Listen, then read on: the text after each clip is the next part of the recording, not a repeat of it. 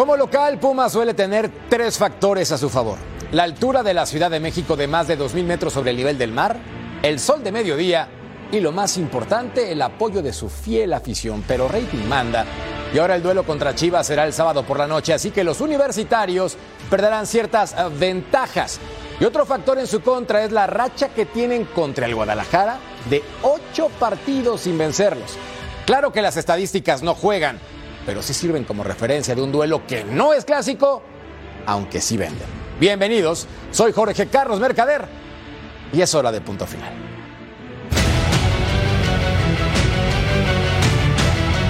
Que llega motivado Chivas, ¿no? Con el último triunfo eh, contra Cruz Azul de último minuto y Pumas con la necesidad de, ganar también para escalar eh, y estar en una mejor posición. Aparte creo que va a tener esa ventaja eh, ligera de Pumas de jugar en casa, aunque siempre en la capital hay mucho Chiva hermano. Creo que ahora Chivas está mejor, se están acomodando bien los chavos, y no están dependiendo de Alexis Vega, que mira, un gran jugador, lástima de, lo ocurrido con él. Y del lado de Pumas, me parece que eh, tienen un poco de debilidad en la parte de atrás, pero ellos sí tienen a un jugador que te marca la diferencia. Tienen al chino Huerta, que para mí es el mejor jugador. sí, está claro que con, con Chivas, esperando algunos resultados de hoy, pero nos jugaremos prácticamente entre nosotros dos el, el cuarto lugar.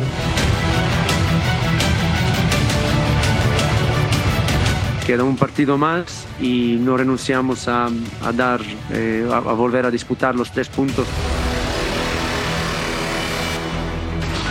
Hoy en punto final, Alexis Vega cada vez más lejos de regresar, según Chema Garrido, lo platicamos más adelante. Mohamed y los rumores en Pumas, América con tres ausencias en el entrenamiento de este día y Santi Jiménez rompe racha contra Lazio, Rayados busca el segundo lugar de la tabla. Es un placer que nos acompañen, así que arrancamos con Tokio, siempre en compañía de la grande Vero González. Verito, ¿cómo te va? Mi merca, mi querido Eddie, Rusito, Alvarito, que van a estar hoy con nosotros. Abrazo fuerte a todos. Que empiece la fiesta, porque cómo me divierto en este programa, caray. Y nosotros también, así arrancamos con la diversión, ¿o no, mi querido Ru, Ru, Ru, Ruso Brailovsky? Hola, ¿cómo andan? Un saludo grande para todos, en especial a Verito, también a Álvaro que va a aparecer ahora y lo hago corto, sigo diciendo lo mismo, que no me regañe el productor. Tercera consecutiva, ya se convirtió en tradición. ¿O no, mi querido personaje más derecho de la televisión, el zurdo? Álvaro Izquierdo, ¿cómo te va, hermano? ¿Cómo te va, Jorgito, Berito, Eddie, Russo? Un placer saludarlos, qué gusto estar con ustedes. Es un placer. Todos cortito y al pie. ¿O no? primo! Eddie Vilar. Tiene que ser cortito. DJ, Berito, Álvaro Russo. Hola. Muy bien. Así. De forma inmediata. vamos a arrancar. ahora ya está. Ya saludamos, así que me puedo meter. sí. Haz lo que quieras. Me gusta la onda de Alvarito, ¿eh? sin corbata. Me, me, gusta, me gusta esa onda. Ojalá la podamos este, utilizar todos. Hablando de modas, y hemos visto a Cecilio con la corbata a la altura del esternón, que no veamos a mi querido Álvaro Izquierdo elegante con esa combinación. Creo que le pone un poco de sabor a este programa, ¿no? Claro, así no estamos tan acartonados, tan serios. Vamos a divertirnos un poco más. Vamos aparte vamos a hablar de Chivas, entonces por eso tenemos que relajarnos más. Hablábamos de la América, sí corbatita todos. Bueno, de acuerdo. Ay, ya empezamos. Empezamos con lo sobrado. La mala racha de Pumas contra Chivas, en lo dicho en la editorial. Y es que aquí son ocho partidos que no pueden vencer al Guadalajara. Lo ven desde la apertura 2021 y también continúan con los últimos resultados negativos. El último triunfo fue en el clausura 2019, 2 por 1. Ahora, Pumas en casa en este torneo tiene solamente una derrota de último minuto contra Rayados de Monterrey. Los universitarios acumulan ocho juegos sin ganarle a Chivas. ¿Romperán la racha en esta jornada? ¿Sí o no? Ya tú sabes, vota, participa y es fácil a través de punto final.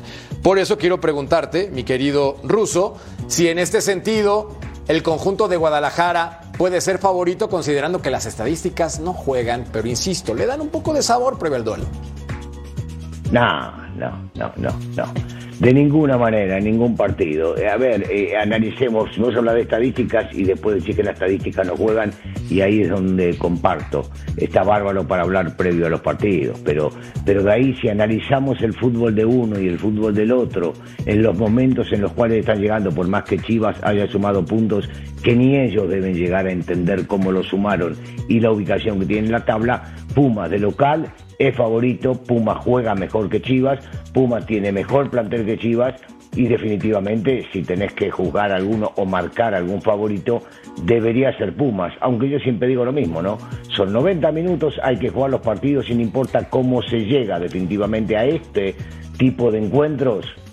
Eh, son otra cosa, se juega más allá de los tres puntos. Y en este momento se juega el cuarto lugar. Ruso, pero ¿cómo va a estar jugando mejor Pumas? De sus últimos cuatro partidos solo le ganaron al Atlas, perdieron contra el Necaxa. ¿Cómo va a jugar mejor Pumas ahorita? Bueno, Definitivamente está jugando mejor Chivas, sin duda alguna. Analizamos, está bien, para, sí, por partidos. Vos analizar resultados, sí. vos analizar resultados, yo analizo cómo juegan al fútbol durante los partidos, que no tiene absolutamente nada que ver a veces con los resultados, porque hoy por hoy, salvo la América, a los demás los jugás por los puntos. Yo no los juzgo por los puntos. Hablo de la, del rendimiento futbolístico como equipo.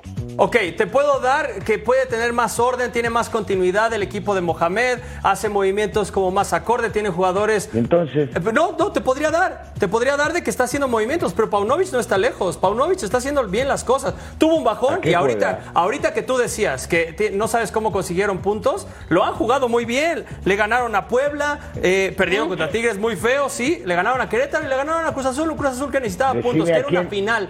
Para Cruz Azul era una final y lo jugaron bien. Eddie, ¿a quién le ganaron? Decime de los que están calificados a quién le ganaron. Por amor de Dios, eh, ah, analizar cada una de, las cosas. Momentos de fútbol. ¿Me puedo ir a los últimos cuatro? ¿de qué hablamos? Por mucho. Momentos de fútbol. La dinámica que están teniendo. de acuerdo. por eso, la dinámica que están teniendo. Último partido. Va. Pongámoslo en último partido. El último partido. No, ¿cómo vas a analizar solo un partido? Por eso no, te digo. Entonces pongámonos de acuerdo. Estamos del otro lado. Vos estás de un lado y yo estoy del otro. A mí me gusta ver todo el vaso, si está lleno o no está lleno. Y a vos te gusta verlo directamente vacío, eh, con una gotita por un solo partido. Pero está bien. Tú solo estás diciendo dinámica. Yo te estoy diciendo que en puntos está, está mejor eh, Guadalajara. Eh, en últimos partidos está mejor Guadalajara. En dinámica, en jugadores, en rotación, está mejor Guadalajara. No, pero. Te estoy dando todo un vaso lleno de agüita. Acaba de decirme, te puedo dar la razón con respecto a la forma de jugar, el funcionamiento y lo que hablaba yo de Pumas, y ahora me decís que es Guadalajara. Decís decidiste por uno de los dos. ¿De cuál hablas? Porque primero me dijiste que sí con Pumas y ahora me decís que sí con Chivas. Te dije Ahora, Chivas lo único que tiene son más puntos que. Chivas lo único que tiene son más puntos que Pumas. Y los últimos partidos. No juega bien. Y analizá quién le ganó solamente a quién le ganó. Pumas perdió contra Necaxa. Ruso, Ruso, ¿cómo puedes tapar eso? ¿Cómo puedes ayudarle a Pumas diciendo que juega bien si perdiste contra Necaxa? No pero el resultado no tiene nada que ver a veces con la realidad del funcionamiento. ¿eh? No te equivoques, un resultado, me vas a decir que el 1 a 0 entonces ya termina resolviendo algo en el minuto 90. Analizamos, yo, perdón, perdón, analizamos no. Yo analizo 90 minutos de fútbol, vos analizás resultados, cada uno en su, en su trinchera, me parece bárbaro. Yo hablo de constancia futbolística y me parece que el equipo, me parece no, estoy convencido que el equipo de Mohamed juega mejor fútbol que el que juega el equipo de Paunovic que cuando se enganchan es meter, correr, garra, luchar y le ganan a los equipos que no están. Nada más para cerrar, yo te empecé preguntando de por qué veías tú eso de que Pumas jugaba mejor. Yo nunca dije que, que Chivas o que Pumas jugaba mejor. Para mí es un partido súper parejo. Para mí es yo solo te pregunté de por qué escogías que Pumas juega mejor. Eso es lo que yo te pregunté. En el otro sentido, los dos los veo muy parejos y es un partido muy, muy parejo, justo de un quinto contra un, contra un cuarto. Yo solamente tengo dos palabras. Amanecimos bravos. Y entonces, en ese comentario.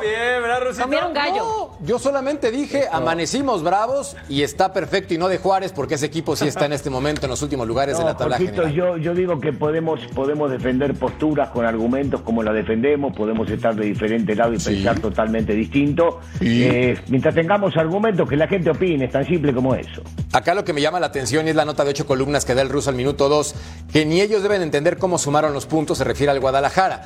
Si mi querido Álvaro Izquierdo tomamos en cuenta que en un año futbolístico con un partido pendiente de fase regular han tenido 61 unidades, no me parece coincidencia lo que se ha realizado en cuanto a puntos se refiere. ¿Tú qué opinas? Bueno, eh, el ruso te lo analiza sobre rendimiento y sobre funcionamiento futbolístico. Eddie lo está analizando más en base a resultados. A mí me gusta analizar más en, en base a nombres propios. Delanteros, por ejemplo. Guadalajara hoy tiene buen momento de Alvarado y del Cone Brizuela, pero Pumas tiene más jugadores en ataque que están marcando diferencia. Liderado por el chino Huerta, aparece Dineno, aparece Salvio, aparece Del Prete, aparece el Toro Fernández, y ahí yo creo que ya te nombré a 4 o 5. Creo que Pumas tiene mejor funcionamiento ofensivo. Sufre en defensa, sí, sufre en defensa. Creo que, que en eh, al principio del programa algo comentó Paco también de que, de que atrás le cuesta, pero si a Pumas lo agarras enganchado y de local es muy difícil. Aparte, eh, el factor climático del DF lo conocemos muy bien y, Pumas saca diferencia con eso. Tiene dos entrenadores con, mucha personalidad y que han tomado decisiones eh, que parecen drásticas, más en el lado de Paunovic, separando a los jugadores, pero le ha dado resultado en cuanto a, a posicionamiento en la tabla. Y el turco Mohamed es conocido por todos que eh, es un gran estratega y tampoco le tiembla la mano cuando tiene que definir. Entre un equipo y otro, hoy a mí me parece que Puma juega mejor. Bueno, acá en este caso, mi querida Vero, está clarísimo que hay dos jugadores que destacan, uno por bando. El chino Huerta por Pumas y el Piojo Alvarado por Guadalajara digamos que son el factor X en este momento y la ventaja es que sean mexicanos de ambos lados. Para ti, ¿con quién te quedas y por qué en lo que va del torneo? Está bueno. Está bueno. A ver, eh, quiero nada más regresar un poquito a lo que decía Russo, porque, por ejemplo, yo estoy totalmente de acuerdo que me fijo yo mucho más en el nivel futbolístico que en los números. Eso justo lo dije en el programa de ayer, Guantier. Y dije, yo no sé cómo le hizo Chivas para llegar o acumular todos esos puntos ya en dos torneos. Ahora, yo veo muchas, pero muchas irregularidades en Chivas. Veo que no están bien. Y lo que decía Eddie, pierde Pumas con Necaxa, sí, pero Chivas también celebra triunfos con Querétaro y Puebla. O sea, y no ha podido competirle a los equipos grandes. Al final, sí le ganó por un gol a Cruz Azul y sabemos perfectamente cómo viene el Cruz Azul. Entonces, a mí yo, esos cambios tan drásticos que hace Paunovic a cada rato, Merca, la verdad es lo que a mí me, me mantiene como pues, con sorpresas, impredecible. Ni siquiera sé qué esperar del Chivas. Me gusta mucho más ver un Pumas que está más ordenado, que si tuvo esa racha de tres partidos sin ganar fueron por errores, eh, que sí tiene un jugadorazo como Chino Huerta. Me quedo con él, por cierto, en cuanto a, tu pregunta. Creo que es el que hace eh, de un equipo más referencia, más imagen. Aún así que Mohamed no es de los que crea dependencia con ningún jugador pero yo por eso también me voy con ese golpe de autoridad y de nivel futbolístico que lo tiene Pumas. Bueno, antes de seguir con la candela del programa, es momento de escuchar a José María Garrido con el reporte desde la Perra Tapatía, porque también nos platica con respecto a Alexis Vega para tratar de evitar especulaciones.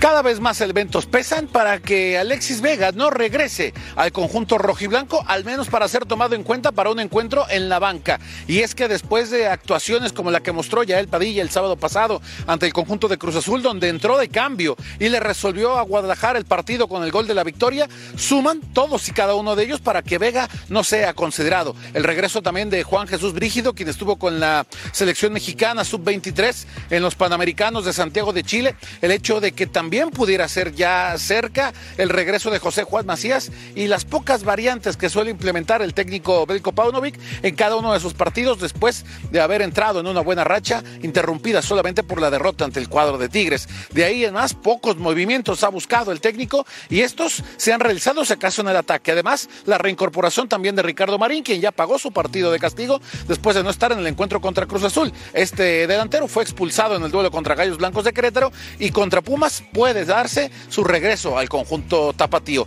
Apenas hasta este martes comienza la preparación del rebaño para enfrentarse a los Pumas el sábado por la noche en Ciudad Universitaria. Con imágenes de Aldo Lara informó desde Guadalajara José María Garrido. Gracias, estimado Chema, por el reporte desde Guadalajara con la situación de Alexis Vega, que platicábamos apenas la noche anterior en punto final, qué ocurría y especulábamos todos, me incluyo, con respecto a su futuro, si no jugaba porque la sanción era más importante, si no jugaba por lesión o si no jugaba porque supuestamente lo querían vender. Ahora, un factor también clave ruso para el partido de este fin de semana, el sábado, Roberto Alvarado acumula cuatro tarjetas amarillas. ¿Tú crees que sería prudente pensando en liguilla colocarlo o mejor ya flojito y cooperando pensando en que ya están clasificados? Ya ganó la experiencia, ¿no? Alvarado tiene que estar, no lo puede dejar de ninguna manera fuera su técnico. Es una base sumamente importante de la mitad de la cancha para adelante. Es el tipo desequilibrante, el pensante, el que sabe frenar el ritmo del partido, el que crea las situaciones de riesgo. Tiene que estar en la cancha. Vos no podés estar pensando constantemente, y entiendo lo que decís, Merca, ¿eh?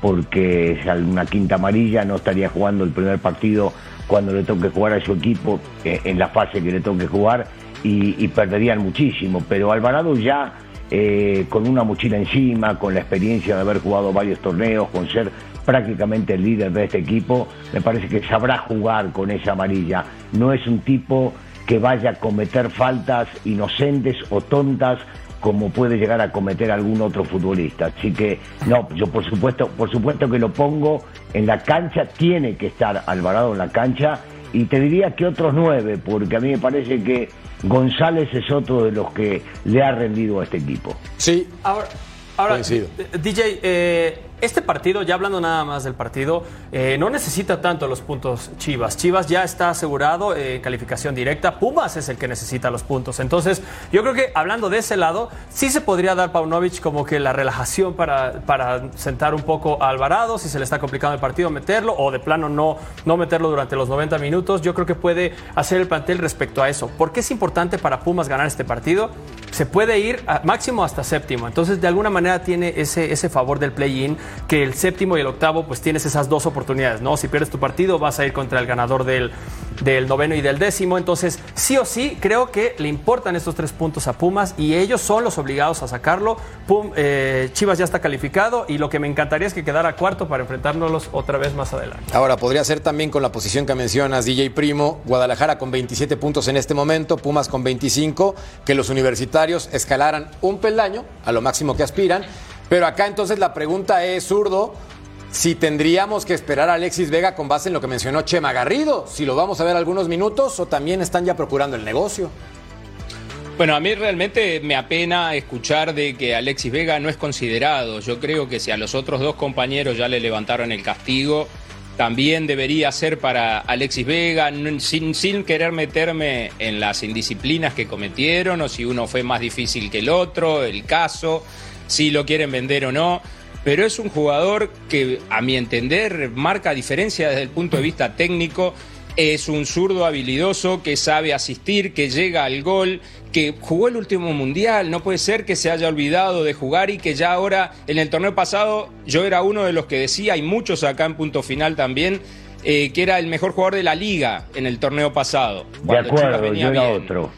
Bueno, y ahora resulta que Alexis Vega es material de descarte, con poquitos meses de distancia, entonces me parece que hay que tratar de recuperarlo, que hay que ponerlo, que tiene que jugar.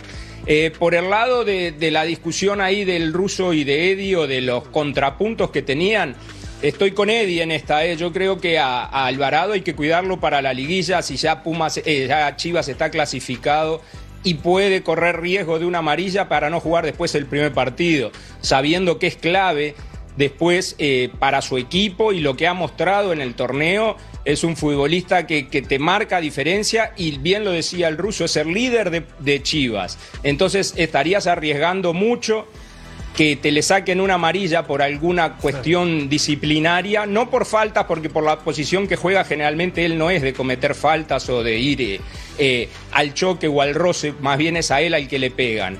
Pero alguna cuestión disciplinaria, alguna protesta, alguna cosa de esas, te lo perdés para el primer partido y estás perdiendo la mitad de tu ataque. Pero Álvaro, también puede pasar, vimos lo de Marín eh, en la que se hace expulsar, eh, no quería pegarle al jugador y sin querer lo talla en el talón y por eso se lleva la segunda amarilla. Entonces, todo puede pasar y yo creo que tarde. sí. Exacto, llega tarde y eso puede llegar tarde también en algún momento con Alvarado. Entonces, yo mejor lo reservaría porque sí está Alvarado, algunos dos y, y eso es Chivas.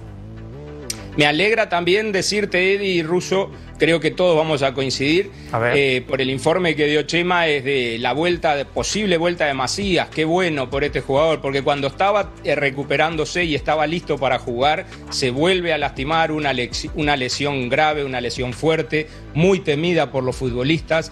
Qué bueno que antes de la liguilla pudiera haber algunos minutos para ver si puede después ponerse a tono al ritmo futbolístico que sin duda no lo tiene porque no es lo mismo entrenar que jugar y todos lo sabemos, pero es un jugador diferente para lo que tiene Chivas. Hablamos siempre de que el centro delantero es muy necesario en el equipo de Paunovic. Oigan, y hablando, bueno, del ataque, estábamos ahorita mencionando a Alexis Vega. Yo por ahí algunos días les prometí que les iba a traer una tablita, porque habían los defensores de Alexis Vega y habíamos los que sabemos que no ha hecho mucho y que ya no está tanto para eh, ser parte del rendimiento de Chivas. Y esa tablita ya la tengo aquí en mis manos y les quiero compartir lo que ha sido Chivas con Vega y sin Vega. Escuchen, yo sé que muchos también no se basan mucho en los números, pero oigan, aquí hay gran diferencia. Partidos con Vega que han sido siete, la marca ha sido 1-3-3. O sea, cinco goles ha podido meter Chivas con Vega en la cancha. Obviamente Vega solamente ha metido un gol. Que por cierto, Vega está ahorita empatado a un gol con el pollo briseño. Solo para que se lo sepan. Y sin Vega, Nueve partidos, la marca 7-0-2, goles 17, o sea, porcentaje de victoria 77%, abismal. Eh, vamos a desearle, como siempre, buena vibra, suerte, si se esté negociando o no, si se está recuperando de algo más. Estamos especulando lo muchas estás matando y le deseas buena vibra, lo estás haciendo pelota, Es un beso y, y, así por atrás. ¿Cuándo no he sido cordial y cuando no he acabado mis argumentos de manera muy linda, Rusito? Ah, qué Perito, nuestros telespectadores ven este programa justamente por admirar tu belleza.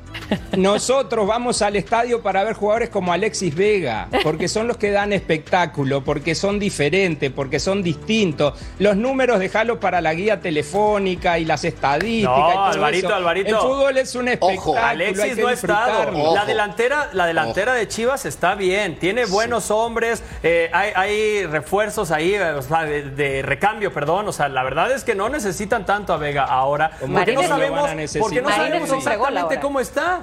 ¿Sabes? Sí lo necesitan. Físicamente no sabemos cómo está tampoco. A ver, no lo necesitan porque él va a volver con ansias de venganza, va a querer demostrar lo que es y es un gran jugador con una muy buena técnica. Ansias de venganza, el nombre de una película del Guadalajara, porque en este momento, en este torneo no anda, es la realidad. De hecho, si hacemos un análisis general, desde el 2021, cuando jugó los Juegos Olímpicos con la selección mexicana, no está en su mejor nivel. Pero hay un punto importante al que quiero regresar con el ruso y me parece sí digno de resaltar. Mencionaba Russo con respecto a qué rivales le ganó el Guadalajara.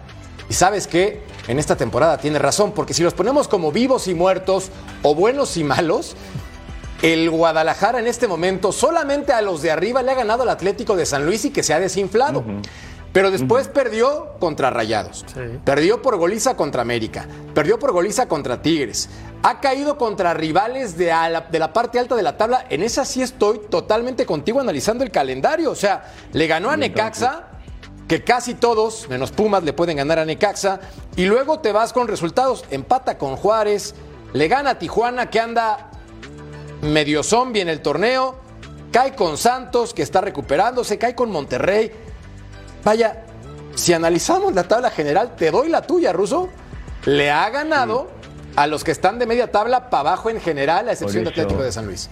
Claro, por eso mencionaba, Jorgito, eh, argumentando eh, los partidos que prácticamente todos vemos y que hemos visto a quién le ganó y contra quién jugó y cuando le tocó jugar contra los que están arriba en la tabla, cómo jugó y cómo se fue decepcionado y hasta goleado pero, pero hay una realidad. Eh, el nivel, el nivel de Chivas es bajo.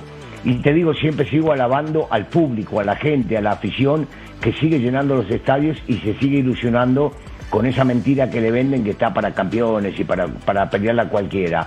Pero, pero hay una realidad, no, no tiene lo que debería tener para pelear ahí arriba. Hay demasiados cambios, mencionaba en algún momento Berito, y es cierto, no sabes con qué te va a salir el técnico. Y la realidad que se vive en la cancha, no, no, no vayamos a vender humo, la vemos todos. No tiene, yo diría, porque le pegamos, o mejor dicho, yo no, en lo personal no, Berito lo hizo pelota Vega. Yo digo, aparte de, aparte de Alvarado, aparte de Alvarado y un poco de González, mencióneme a jugadores destacados de Chivas en el torneo, por el amor de Dios. Un poquito este, un poquito el otro. No le peguemos solamente a Vega. Sí, Vega se lesionó, sí, Vega cometió una falta eh, de indisciplina que no la toleraron y no sé por qué a él sí, a los demás no lo juzgan. Pero hasta ahí está. Pero cuando hablamos de la parte futbolística, los demás tampoco, ¿eh? No me acuerdo de uno, salvo los que mencioné, que podamos llegar a destacar. Y si me equivoco, díganme quiénes son los que destacan ustedes para pegarle tanto a Vega. Podría ser nada más eh, Marín y Nene Beltrán que le siguen de número de goles. Eh, son los goleadores de Chivas. No, Jenny Gutiérrez jugó muy bien al principio del torneo. Después y justo Marín y Beltrán también han sido de los únicos titulares fijos. Y a, ver, Russo, también dice el análisis. Pumas le ganó a Tigres y San Luis. Tampoco es como que le ganó a todos los de arriba de la tabla, Eso ¿eh? sí. O sea, también los dos están lo mismo.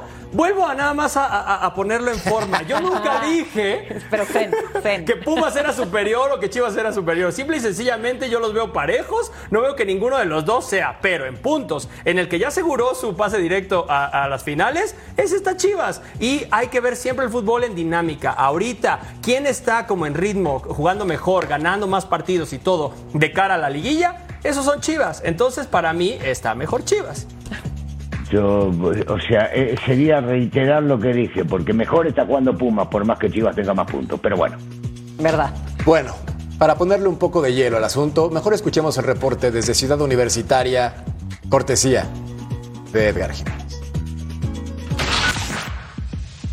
Los Pumas llegan a la última jornada del torneo con 25 puntos y con el boleto virtual a la liguilla del fútbol mexicano. El técnico argentino Antonio Mohamed cumplió con su primera misión de campaña, que es estar en los invitados de la fiesta grande. Este buen momento ha hecho que se ponga en el radar de varios equipos, inclusive como Boca Juniors, que destituyó a Jorge el Negro Almirón. Nuestro compañero Juan José Buscaglia nos cuenta la actualidad del equipo Xeneize y el futuro de Antonio Mohamed. Hoy no forma parte de las posibilidades que Antonio el Turco Mohamed se haga cargo de, Boca.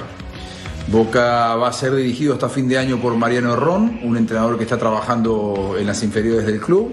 A Boca le quedan cinco partidos, hay elecciones a fin de año y la nueva comisión directiva, veremos si es con Riquelme, que forma parte del oficialismo, o eh, los que ganen las elecciones, si es que gana la oposición, tendrán que tomar una decisión. Hoy los caminos conducen hacia gente más relacionada con la historia del club, el caso de Guillermo Barroso Cheloto, bueno, Gabriel Milito, que no ha pasado por el club, pero que le gusta a Riquelme. Lo que pasa es que no, no, no van a contratar por ahora un entrenador, porque, insisto, a Boca le quedan pocos partidos y hay elecciones a fin de año. Por lo tanto, en la Argentina se habla de candidatos una vez que pasen las elecciones, pero dentro de esos candidatos no aparece el nombre de Mohamed. A pesar de que Antonio Mohamed jugó una temporada con el equipo Xeneize en 1991, es muy difícil la posibilidad de que se le vea como técnico de Boca Juniors. Se decantarán por estrategas que tengan más vínculo con el club Xeneize. Antonio Mohamed y sus Pumas se enfrentarán el próximo sábado a las Chivas Rayadas del Guadalajara. Se espera un lleno en el partido y Alfonso Monroy ya está de regreso con la institución luego de su participación en los Juegos Panamericanos de Chile 2023. Ahí consiguió la medalla de bronce desde la Ciudad de México. Edgar Jiménez. Gracias Edgar, excelentes noticias para los Pumas entonces, porque había rumores en Argentina y también en México en los últimos días que apuntaban a la salida del turco Mohamed para Boca tras la renuncia de Almirón por perder la Copa Libertadores contra Fluminense en un partido cerrado. Y sí aparecía en varios medios de comunicación en México ruso argumentando que el turco podría decir goodbye, pero Buscaglia, nuestro compañero Juan José, a quien le mandamos un fuerte abrazo, es muy claro y dice, señores, en este momento Boca está en otro plan, está en plenas elecciones a final de año, ni le busquen ni le rasquen, ¿eh? No, y, lo que decía Juanjo, yo comparto con él, él tiene de primera mano toda la, la, información de lo que sucede en la Argentina y comparto de lo poco que sé de allá y al haber elecciones no le van a permitir por cuatro o cinco partidos, inclusive puede quedar eliminado porque tiene que jugar contra Estudiantes de La Plata por, eh, por la Copa Argentina también.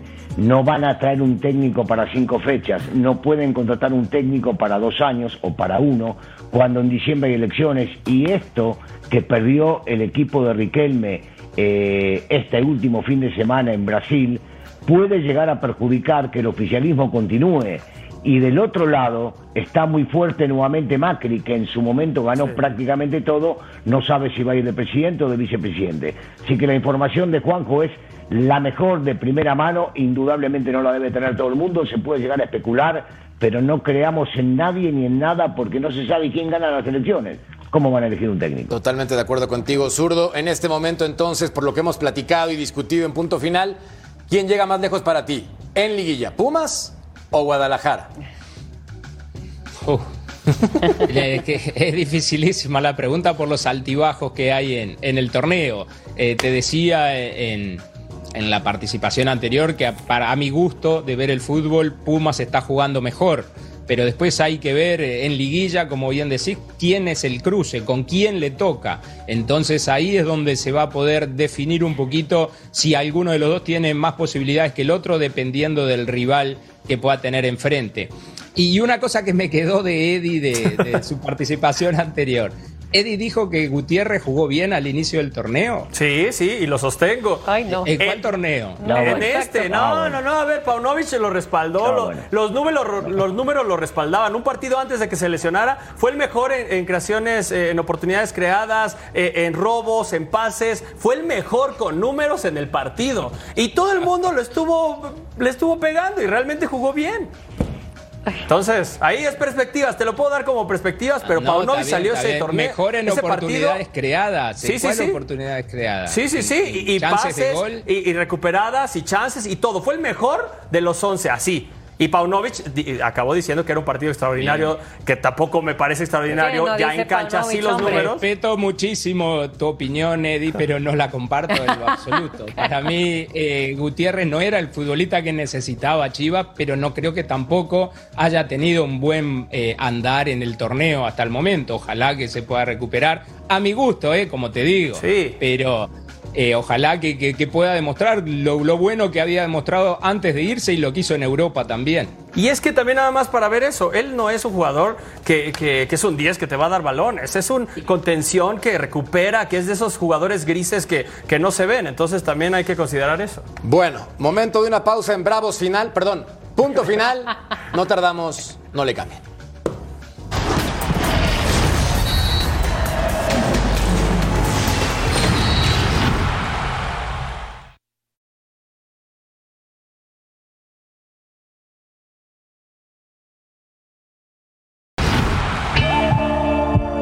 empieza día en Cuapa. Y en la cima siempre se tiene una linda vista. América es súper líder de la competencia y aquí siempre se tuvo claro que entre sembrar y cosechar existe el verbo regar y se practica a diario. Los que también practican son Andrés Jardine y su auxiliar técnico Paulo Víctor, escondidos tras el árbol o a la vista de todos, pero esta dupla tiene claro lo que debe trabajar su equipo. A lo lejos los jugadores aparecen, pero no saltan a la cancha sin su mejor aliado contra el sol, el bloqueador. En las gradas aficionados se dieron cita para presenciar el entrenamiento, pero chequen muy bien a él. Está muerte con el equipo y decide hacer el mismo ritual. Primero que nada, la protección solar. Ahora sí, inicia la práctica, todos de buen humor y haciendo grupos. Julián Quiñones hace el entrenamiento a la par y levanta la mano para la convocatoria de la selección, pero Jimmy tiene sus dudas.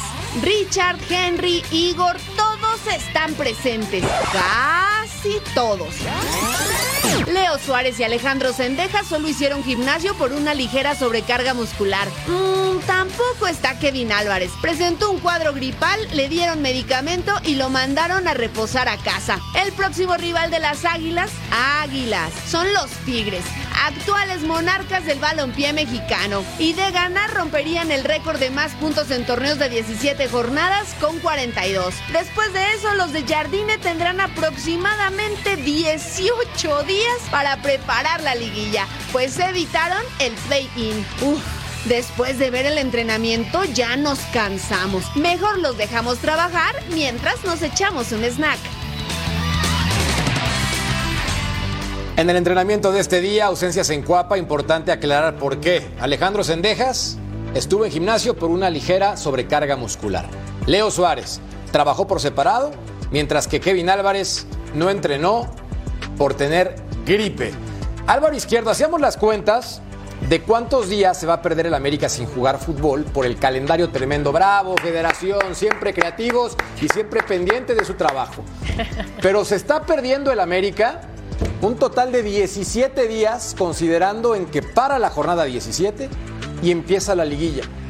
¿Cómo carambas pones en ritmo o mantienes el ritmo futbolístico de un equipo que viene tan enrachado como las Águilas?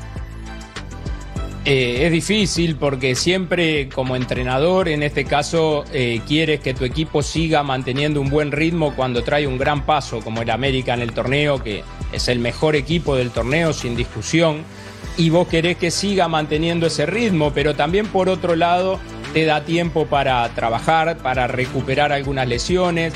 Eh, tiene lesiones importantes como la de Valdés o la de Brian, que no sé, Valdés, Brian seguro que no, pero Valdés sí podrá recuperarse para el final del torneo. Este, lo ha suplido muy bien por la gran eh, cantidad y calidad que tiene de mitad de cancha hacia arriba especialmente, en defensa armó el equipo tiene las dos eh, eh, puntas ahí, los dos, eh, los dos vasos, como dice el ruso, o vacío, o medio lleno, o medio vacío, para entrenar, para preparar tu gente, para descansar un poco a los que están con sobrecarga muscular como Cendejas, por ejemplo, para recuperar lesionados es bueno parar pero para mantener el ritmo, para seguir ganando, ya el jugador está acostumbrado a jugar cada 3, 4 días y viene ganando y lo viene haciendo bien, por ese lado es malo. Entonces vamos a ver, solo después de ese parate vamos a saber si le sirvió o no le sirvió al América. Se me hace demasiado tiempo, 17 días pensando, 3 semanas para que el América pueda participar. El calendario está de la siguiente forma, 17 y 21 de noviembre la selección mexicana enfrenta a Honduras para clasificar a Copa América. Recordar que el 22 de noviembre inicia el play-in, América no tiene necesidad de jugar el play-in, clasificaron hace 37.025 jornadas. y después, 29 y 30 de noviembre inician los cuartos de final de ida, 2 y 3 de diciembre la vuelta. En ese lado, ni aunque juegues contra el Atlante de Mitocayo, ni frente a Tlaxcala, ni ante un equipo de MLS que esté fuera de la competencia, pues no es lo mismo. La verdad es que sí estás perdiendo un montón de tiempo. Muchísimo ritmo. No hay que sacar el paraguas. Creo que eso va a demostrar la grandeza del América y lo van a hacer. Yo creo que van a ser unos buenos cuartos de final. Pero, pero a ver, está muy riesgoso porque, ok, te enfrentas a esos amistosos, pones a tus jugadores para que estén en ritmo, llega una lesión, llega una sobrecarga, llega un codazo, no sé, pueden pasar muchísimas cosas. Yo creo que mi respuesta es sí o sí, este parón les afecta, pero es el América y va a tener que demostrar la grandeza en, cuartos de final. Como entrenador ruso, ¿qué harías en el caso del América si te tocara dirigir con estas circunstancias? Ya, tienen, primero creo que es un castigo de los federativos, ¿no? A los que terminan arriba, dejarlos parados tanto tiempo, en vez de beneficiarlos, los perjudican y los demás pueden llegar en ritmo. Y por el otro lado, dependiendo de las circunstancias, Alvarito tocaba todos los puntos ha habido sí por haber con el tema de lesiones o recuperaciones que pueden llegar a tener, no podés agarrar y forzarlos. Para mí los partidos amistosos cuando se juegan contra equipos de, de las filiales y demás pueden ser más perjudiciales y con el plantel que tiene el América, si hace interescuadras entre ellos, a veces puede llegar a resultar mucho más agresivo y mucho más fuerte. Pero la realidad es que nada va a ser comparable con los de alta competencia, con lo que le va a tocar en la liguilla. Entonces, igualmente perjudicial. Y cuando hablamos de lesiones, puede ocurrir en la calle, puede ocurrir en un entrenamiento, puede ocurrir en un partido amistoso.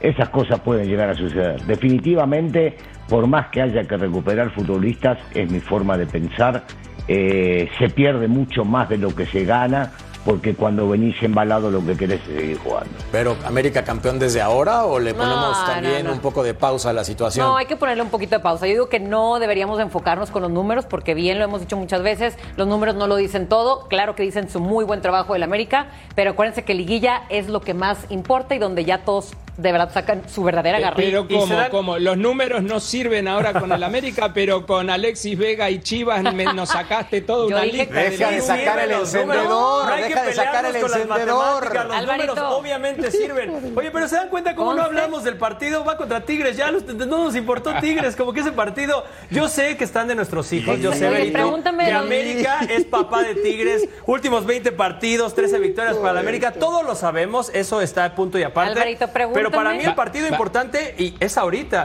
Para mí tiene Benito que va a jugar, el grande del momento contra el gigante, eh, según tus palabras, ¿verdad? Mira, yo, yo sé que esto les puede enojar, pero actualmente el papá de todos es Tigres. Actualmente. ¿Cómo? ¿Con qué? Por ser campeón, por favor. Ah, Ríete un poco, pero eso ya fue, eso ya fue. De los últimos, de los últimos partidos eh, de Tigres y América, Lo sé. el más importante lo ganó Tigres. ¿eh? No, y, y te voy a decir algo, y Alvarito, tú que te- ahorita andas bien picoso también conmigo, antes me querías mucho, pero está bien. Aún así de Tigres tengo muchos números y también te puedo decir cuántas veces han No, sido... no, no, no me no, ya números, no, no, ya, ya, ya, ya, no ya, ya, ya, ya. ¿Cómo me vas Quiten a- la calculadora. Basta de estadísticas, ya. basta de números. Bienvenido el corte comercial. Volvemos nos a gustan los Ya, números. paren ya.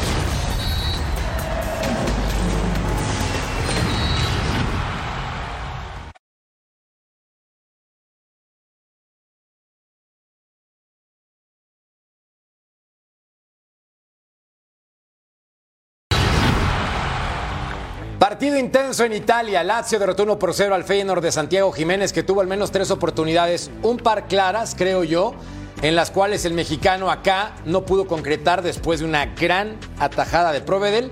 Iván Provedel, el guardameta que hace un lance espectacular a una mano, Vero.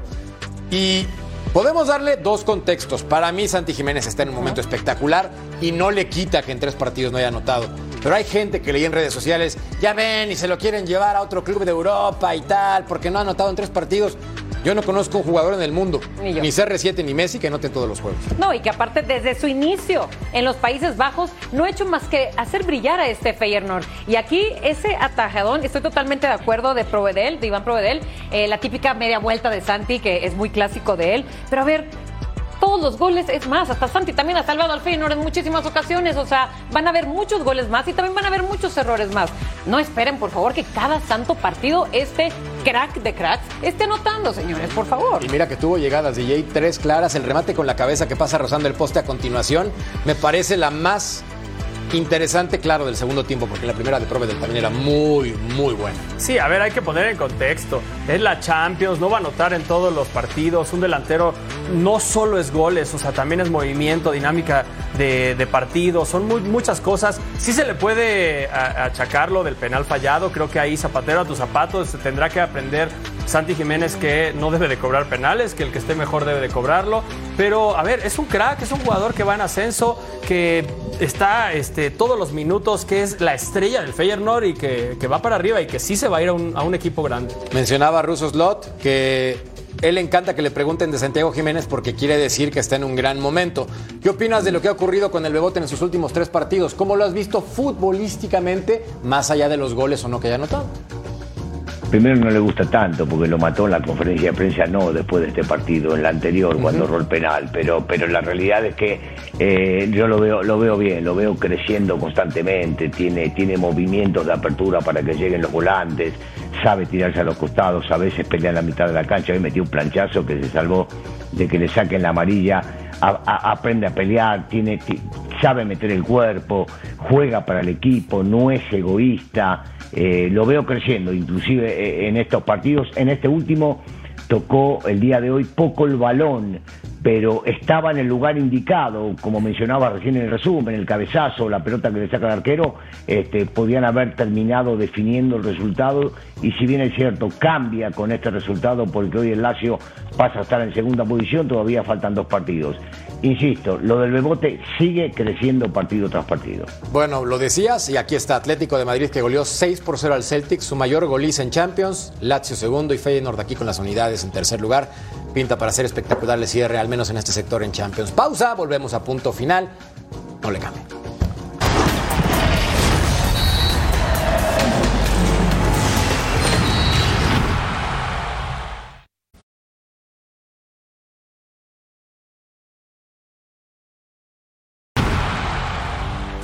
Se acabó el invicto del Barcelona ruso con el Shakhtar en esta edición de Champions League 1 por 0. Cayeron en un compromiso cerrado y le costó un mundo al equipo de Xavi. Sí, cuando, cuando un equipo sabe cómo neutralizar al rival, y en este caso la diferencia es abismal entre un equipo y el otro, y sabe por dónde atacarlo y dónde llegar a complicarle, terminás viendo el resultado y la cantidad de veces que el arquero del Barcelona sacó o salvó a su equipo fueron mayores de las oportunidades que pudo llegar a crear el Barcelona en este caso. La, inteligencia de sus futbolistas, el buen planteamiento de su técnico, a veces lo del Barcelona lo termina cansando con tanto toque, con tanto pelota, con tanta retención de la misma, tuvo creo que el 65% de posición. ¿Para qué sirve a veces? Para nada. Y Shakhtar supo aprovechar su momento. Aguas, porque el sector está a nueve puntos para el Barça, líder por diferencia de goles, empatado con el Porto y el Shakhtar le empieza a pisar los talones. Pausa, volvemos a punto final, no tardamos. Zurdo, partidazo. Milán le ganó 2 por 1 al Paris Saint-Germain en San Siro y con esto también el grupo se pone sabroso. Giroud con 37 años y 38 días, el más veterano en convertir gol en Champions. Sí, y partido que, que, empezó movidito de entrada por el recibimiento del público a Donnarumma también. La verdad que eh, le tiraron de todo, le dijeron de todo al guardameta porque se fue por más dinero al equipo parisino. Y, y, ya arrancó complicada la cosa. Después arranca ganando justamente el Paris Saint Germain y mirá con este golazo de Giroud que vos decías por la edad que tiene, un cabezazo espectacular porque parece que le pegó de volea eh, Luis Enrique y su PSG no mostraron todo lo que tenían que mostrar. Dortmund ganó en casa al Newcastle, se les pasó en la tabla de posiciones y ojo con el Milan, eh, porque esta victoria con el PSG le va a dar fuerza para lo que falta. Hijo, cómo está apretado ese sector. Aquí sí, pronóstico reservado. Veremos qué ocurre en ese grupo. Pausa y volvemos a punto. Tenemos juegos a través del mejor canal del planeta, Fox Deportes, New England Revolution contra Philadelphia Union, este miércoles 8 de noviembre, 7 del Este, 4 del Pacífico, ya tú sabes. No te lo puedes perder a través de nuestra señal. Y la encuesta, Pumas acumula 8 partidos sin ganar la Chiva, romperá la racha. La gente opina en una marca muy cerrada que sí con un 55%, porque en este momento tiene el conjunto del Guadalajara cuatro victorias en los últimos cinco partidos y están peleando por clasificar en lo más alto de la tabla general. Sí, el rebaño sagrado anda ahí. Y nosotros andamos allá, fuera del show. Ya nos vamos. Mi Vero, un placer. Mi Merca, igualmente. Mi Alvarito, un placer. Fuerte abrazo a todos, un gusto. DJ Primo, como siempre, un placer. DJ, un placer. Muchas gracias, Ruso. Arriba las matemáticas. Y arriba los Mi Ruso. tigres. Otro placer. Bye.